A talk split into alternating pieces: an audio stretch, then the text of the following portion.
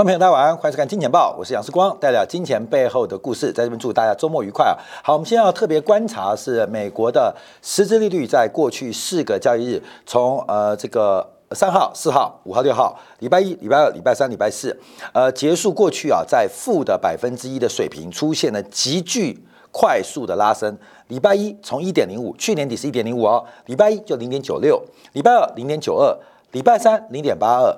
昨天已经到零点七三哦，所以我们看到从实质利率的长线角构做观察，它已经突破了一个非常重要的颈线位置。假如我们用价格形态做观察，美国的实质利率正在用一个史上。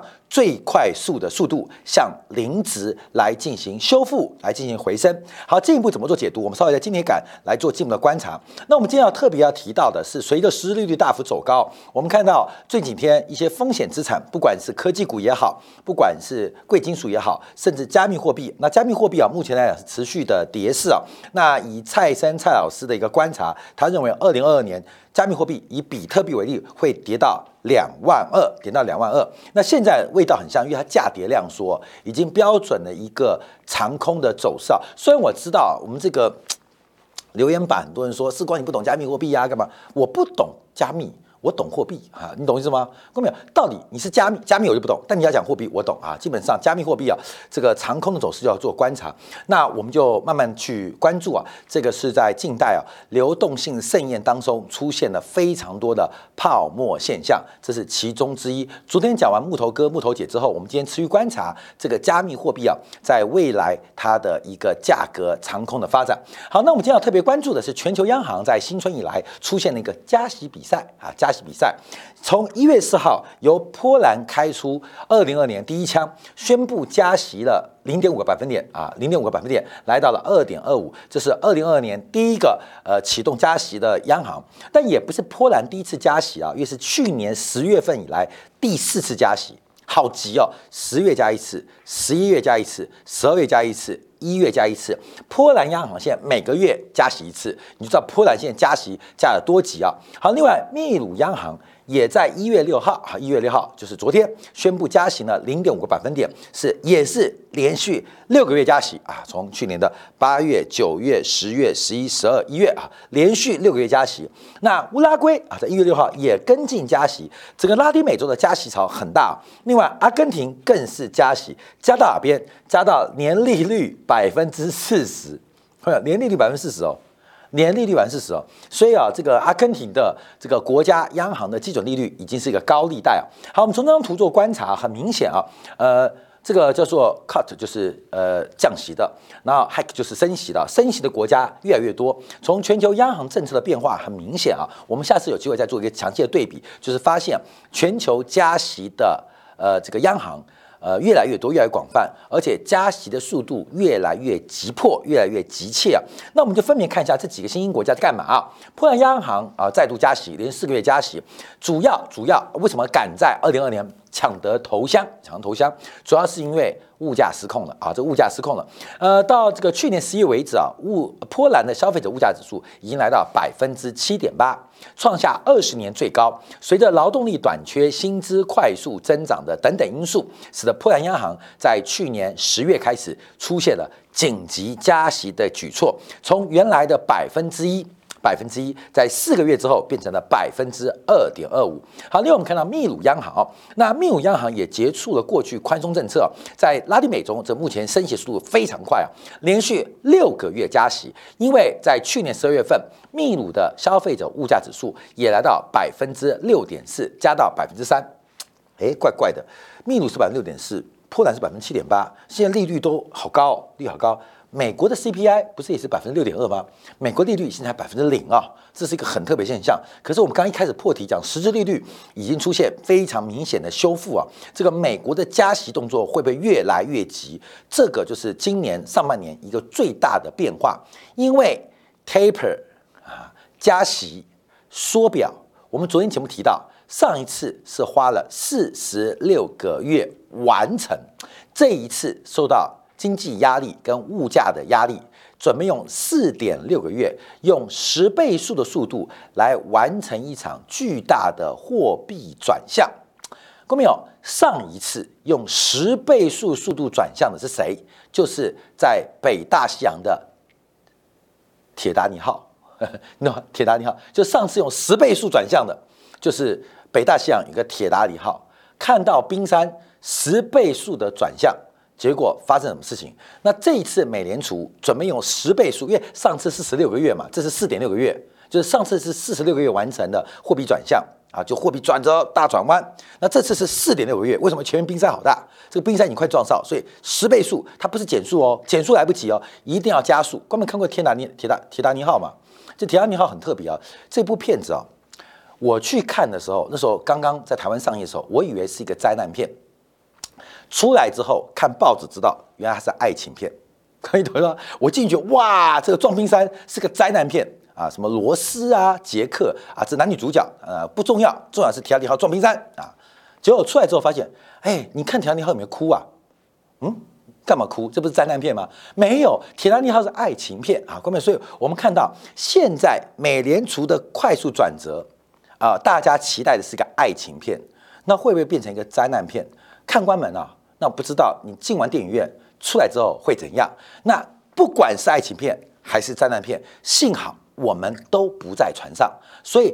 灾难片也好，爱情片也好，现在所有央行都在快速的转弯。为什么碰到物价的冰山，在充分就业的环境，这个冰山已经出现，到底是大是小，只有等到某些国家撞上才知道。所以，稍后今天部分，我们讲撞上冰山的日本啊，日本日本有效汇率指数创下历史最低啊。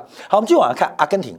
那阿根廷啊，嗯，很久没加息了，很久没加息，为什么？因为上一次加息是一年多前，那加息干嘛？加息了。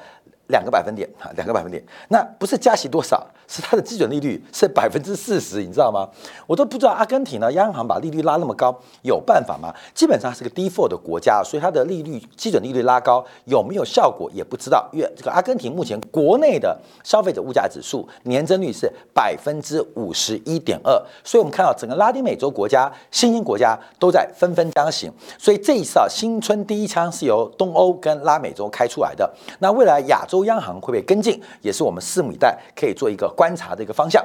好，另外我们看到美国昨天公布的经济数据啊，第一个是美国初次申请失业金的人数来到了二十点七万人，比上个礼拜啊多了大概七千人，多了七千人，微幅高预期啊。关表这不重要，这个数据只是再度证明我们在经济报提到了，美国已经进入一个完全充分就业的环境。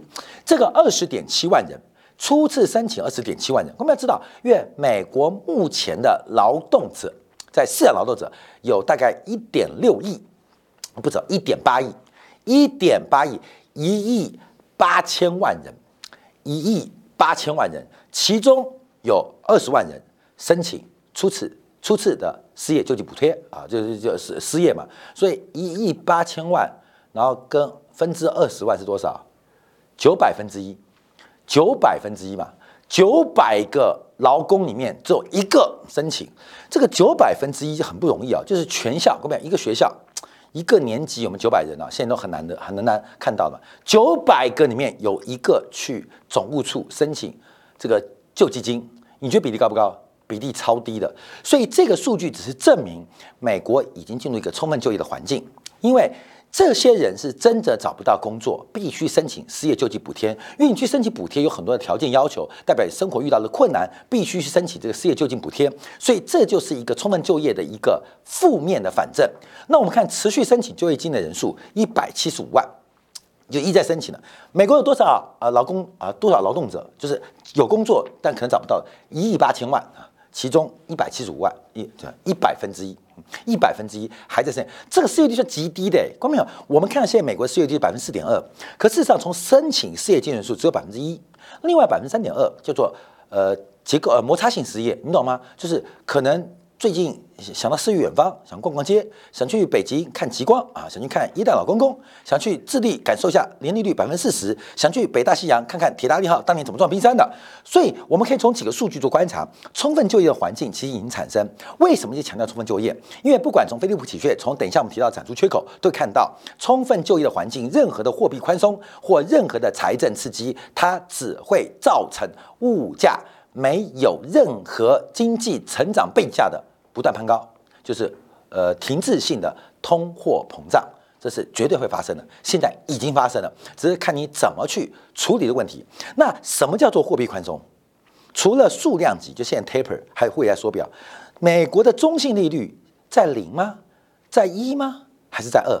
哦，要恢复到中性利率，不然在中性率以下都视为货币补贴哦，只会让物价无端的上涨。那财政赤字能够在未来三年之内达到零吗？不可能。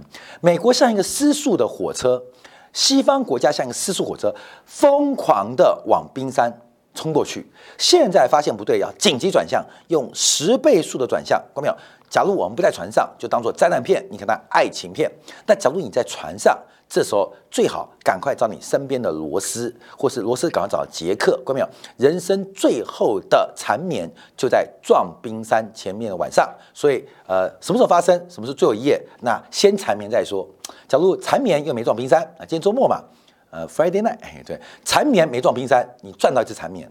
那假如撞了冰山，你没缠绵，你就亏到一次。所以今天晚上最重要，为了社会少子化的因素，请大家多多缠绵。好，这目前因为就要撞冰山了。好，那我们观察，昨天也公布另外数据，就是 ISM 的服务业指数啊。等我们并呃同时啊，针对制造业指数来做一个补充，因为这个 ISM 服务业指数，美国大概有八成啊，但将近八成的消费是来自服务业。公布的数据是六十二，呃，是六十二，上个月是六十九点一，预期是六十六点九。所以我们看到这个是创下二零二一年九月以来的新低，也是二零二零年四月以来最大跌幅。上次干嘛？上次就是新冠疫情的爆发。那另外，market 的服务业 PMI 也是也是来到五七点六，也比十一月来的低。所以目前我们看到美国的服务业的采购经理指数也正在出现一个下滑发展。我们主要看细项啊，这细项的关注啊，就把这个分项做掌握。那主要下跌的分项。是来自于生产，还有来自于订单，还有来自于供应链环节的发展啊，供应链环节发发展。所以第一个生产活动下滑，第二个订单活动下滑。当然我们要提到，这可能也受到年节假日的影响，可能是一个拖累，也有可能是一个增加啊。可至少从生产跟订单都下滑，而且特别提醒大家注意到，美国现在乃至于全球。供应链的瓶颈正在用史上最快的速度解决啊，正在解决，要特别做关注哦。就是供应链瓶颈困扰二零二零年、二零二一年两年的供应链瓶颈，目前从各项的指标，这个物流的瓶颈正在被突破。正在被解决，所以从制造业采购今年指数，这些人对于物流瓶颈、对于供应链中断影响最大的采购经理们，问他们，他们都说现在感觉慢慢缓解了。所以这个数据我们可能要持续做一个观察跟追踪。但从服务业指数，目前出现很明显的停滞性通货膨胀，因为订单也减少了，生产也减少了，物流减少了，可是价格呢？价格不动啊，价格没有跌啊，就是。价格是空转的，可是数量级却是萎缩的。好，那我们再往下过观察啊，因为从采购经理人关注，关注这过去的贡献，过去的贡献值啊，这几条线来做观察。蓝色的是活动，活动就生产；那黄色的是就业，红色的是订单，那灰色的就是供应链中断的呃交付的时间。过去一段时间，我们看最明显的，其实。这个主要的贡献值，不不能看蓝色，因为是生产活动是个扩增啊。主要我们看到很多很多很多都是供应链中断所带来的一个加项。那另外还有包括新订单的增项也是很明显的。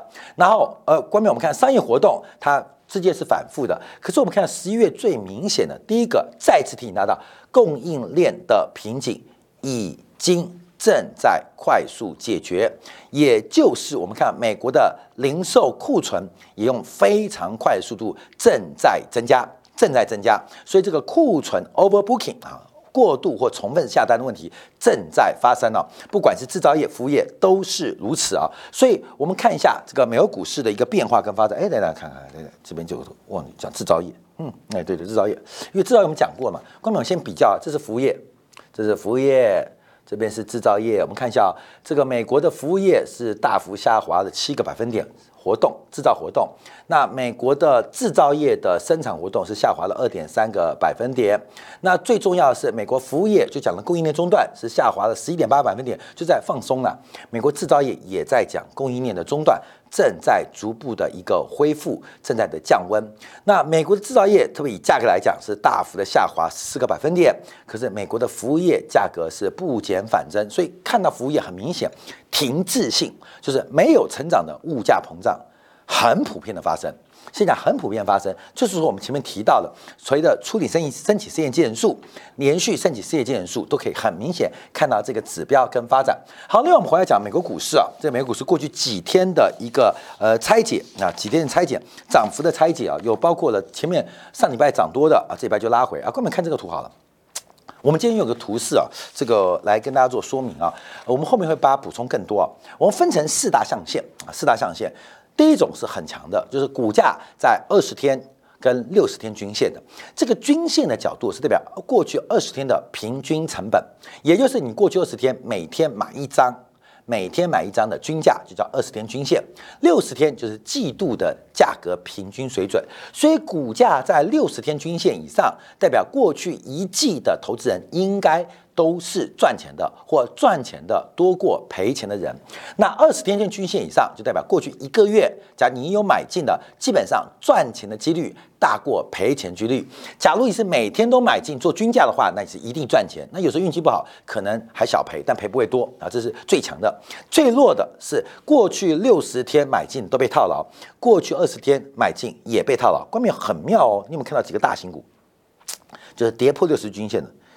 嗯，Nike，后面这什么符号？微软，这是高盛，这是 Salesforce，这是全球最大的软厂商，这是全球最大的运动产品，这是全球最大的投资银行，这是全球最大资料库公司。看到没有？美国三十档道琼股当中，世界最大的几个，现在不仅过去一个月的投资人都被套牢，过去一个季度的投资人。大部分也被套牢，这是目前我观察到。好，所以分成两块。那强势的有谁呢？很多是消费品哦，包括了像呃通讯股，哎，我。威尔逊啊，威尔逊转强不太妙，因为它属于防御性的概念股。另外，包括了像一些消费金融，像 Traveler 这个保险代表，包括了我们看到 Visa 啊，这个消费零售股在大涨，所以麦当劳、可口可乐都走高。好，另外我们看到还有包括一些中间材，像 PNG 跟这个交生啊，股价都是非常强。另外还有我们特别在之前今天版今天感啊，在十二月初跟大家特别提醒英特尔，英特尔啊，英特尔，英特尔。英特尔啊，它的机会来了。那目前它的股价也已经站上二十天跟六十天的均线之上。那这个另外是我们要观察，一个是转强，一个是转弱。转强的有包括波音啊、飞姆、默克，最近几个中间材的股价正在做转强。那正在转弱的有些是零售类股哦，还有包括苹果在转弱。所以我们从这张图再看一下啊，我们就是三十档道琼成分股。为什么讲道琼？因为美国四大指数只有道琼最强，纳斯达克跟费半。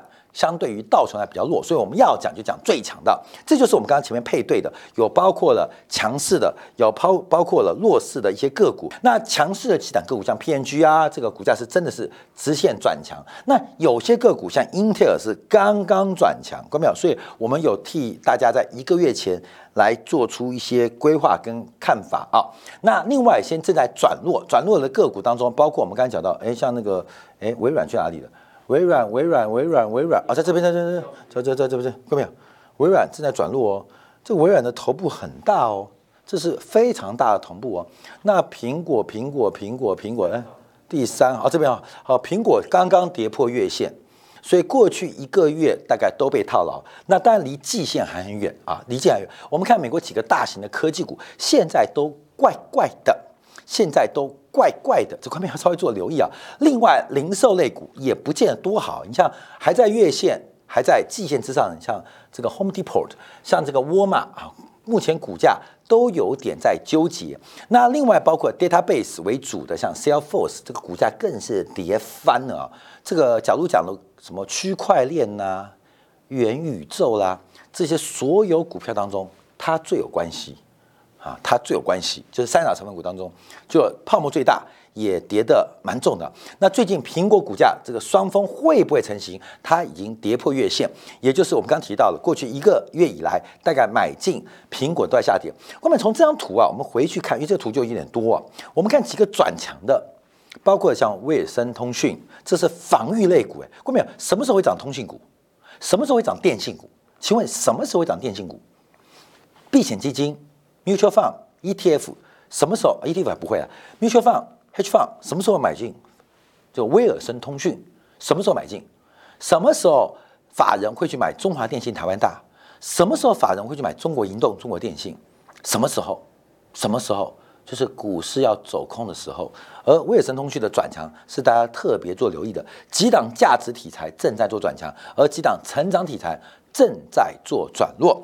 好，没有股市的不断往上，并不是风险的减少，而是风险的扩大。